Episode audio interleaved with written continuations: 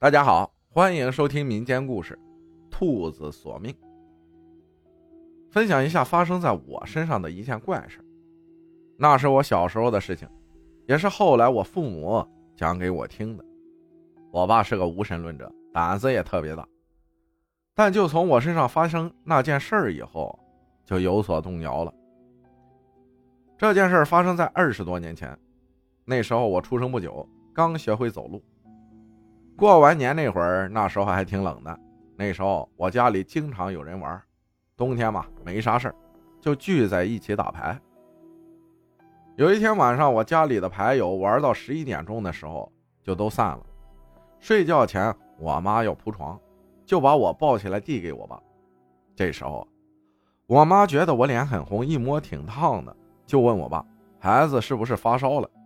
我爸接过来一摸我后背，可不是吗？孩子身上都很烫，这个时候我妈想等天亮了再去医院，我爸没同意，就说孩子太烫了，拖不到明天，我看就叫烧坏了。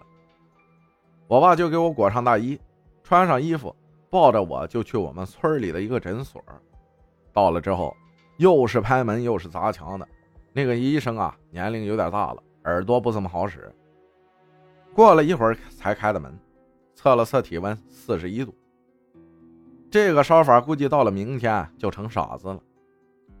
赶紧拿了退烧药回家了。回到家，我爸就给我喂药，吃了药就躺下了。可是刚躺下就说渴，喝水。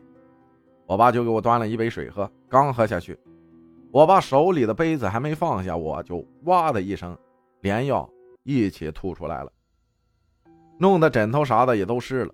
吐完又说渴，我爸就给我弄了碗凉水给我喝。就这样，喝了吐，吐了喝，折腾了大半夜。凌晨四点多，我爸就带着我去了镇上的医院。这个时候的我呀，已经昏迷了。到了医院，医生一看情况，我嘴唇都发青了，就问我爸：“为啥孩子到现在才送来？这都耽搁几天了？”我爸说：“孩子是昨天晚上才这样，没办法，打吊瓶嘛，一个小瓶子，只输了一半的液就输不进去了。”我妈就和我爸商量，孩子是不是撞到什么东西了？回到家，我奶奶就找了个神婆过来看看。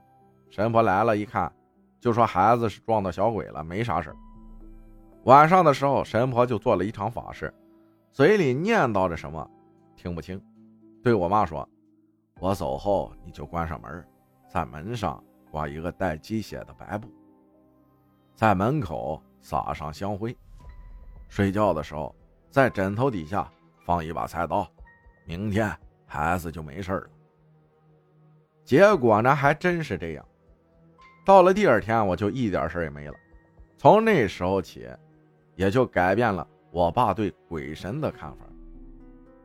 还有一件发生在很久以前的事儿，故事呢是发生在我们村的一户人家，我们就叫他老赵头。时间大概是七十年代的时候，那时候村里有很多打猎的，他家呢很喜欢打兔子，打了一辈子的兔子了。这个嗜好呢也传给了他的儿子。有一天晚上，老赵头做梦，梦到了一只很大的兔子一直追他，让他偿命，把他吓醒了。醒了之后就没睡，起床烧水沏茶，一直到早上吃饭，他就一直不舒服。总感觉有事儿，把一家人叫到一块交代了一些事情。当时都觉得他糊涂，好好的交代啥事儿？吃过饭，邻居有个老头过来串门喝茶，他儿子就扛着猎枪出门了。他儿子在野外的土丘上看到一只兔子，个头很大，接着就上火药瞄准了兔子。奇怪的是，那只兔子就没有动，好像在等他一样。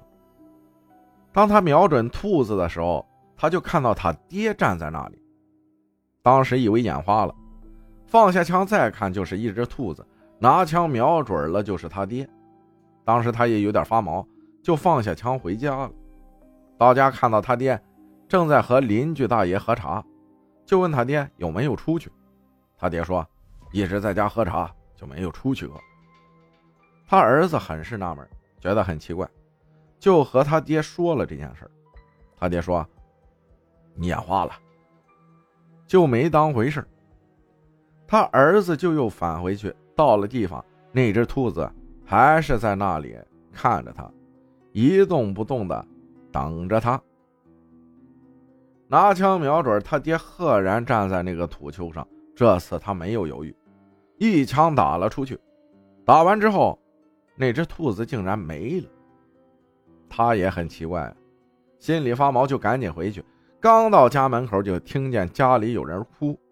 进去一看，他爹死了。说是聊着聊着就突然倒地不省人事。后来大家就说，他家因为常年打兔子打到兔子精了，报复他家。从那以后，他家就不再打猎了。但是报复啊，还没结束。他后来娶妻生子，生了一个女儿，漂亮是漂亮，就是嘴巴是个兔唇。有一天，有个阴阳先生在村里落脚，他家就请去看看他家的风水啥的。这个先生就让他家供奉个兔仙的牌位。他家做的孽太多了，如果不这样，还是会有这样的事儿发生的。甚至会绝后。就这样，他家就一直供奉着，直到后来医学水平发达了，去医院做的手术治好了他的女儿。直到现在，他家也就是独苗一根。感谢鬼梦分享的故事，谢谢大家的收听，我是阿浩，咱们下期再见。